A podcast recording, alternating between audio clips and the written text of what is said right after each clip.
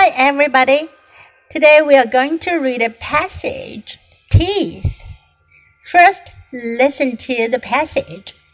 Teeth. You will have 32 of them when you grow up. They are white and shiny, and they help you to eat. They are your teeth, of course. Babies are not born with teeth. They get them when they are about six months old. Little kids have 20 baby teeth. They fall out when you're about six years old.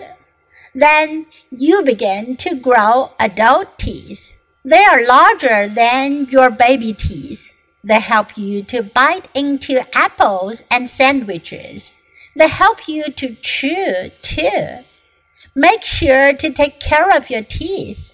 Brush your teeth after every meal. Floss between them at least once a day. And don't forget to visit the dentist twice a year. This way, you will always have a bright, white smile.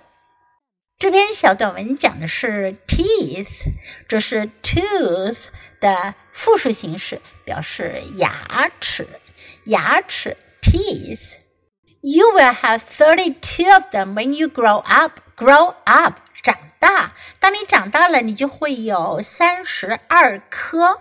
Thirty-two of them，这里的 them 指的是什么呢？别着急，第一段话其实是一个小谜语。They are white and shiny，它们是白色的，shiny 闪亮的，and they help you to eat，他们帮助你吃东西。那么是什么呢？They are your teeth，of course，当然是你的牙齿了。Of course，这个短语是当然的意思。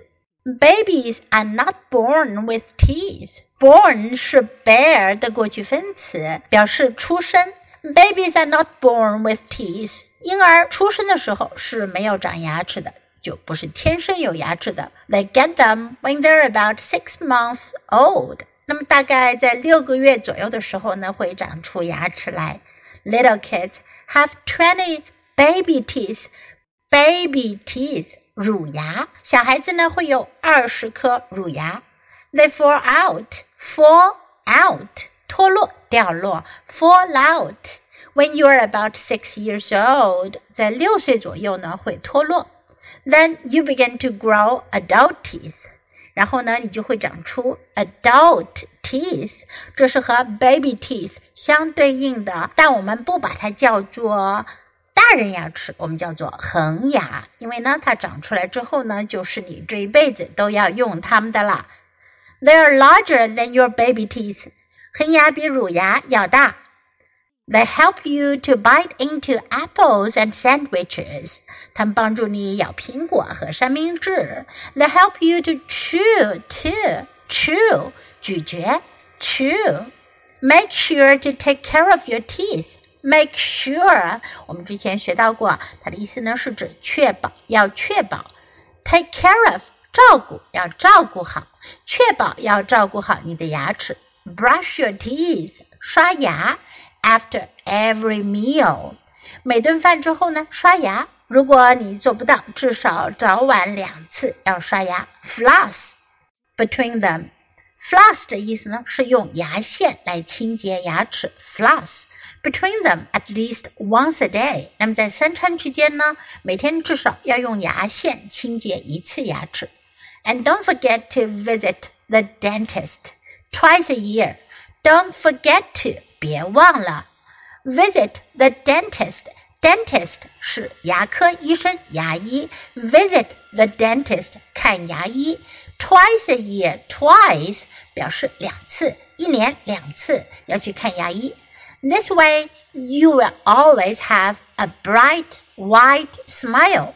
这样的话呢，你就将永远有一个明亮的白色的微笑。为什么是白色的呢？因为当你笑的时候，你的牙齿会露出来，你的牙齿非常的 white，并且呢是 shiny，所以呢是 bright。bright 和 shiny 意思呢都是指明亮的、闪亮的。OK，now let's read the passage together. Teeth. You will have 32 of them when you grow up. They are white and shiny, and they help you to eat. They are your teeth, of course. Babies are not born with teeth. They get them when they are about six months old. Little kids have 20 baby teeth. They fall out when you're about six years old. Then you begin to grow adult teeth. They are larger than your baby teeth. They help you to bite into apples and sandwiches. They help you to chew too. Make sure to take care of your teeth. Brush your teeth after every meal. Floss between them at least once a day. And don't forget to visit the dentist twice a year. This way, you will always have a bright, wide smile. 今天的小短文你喜欢吗？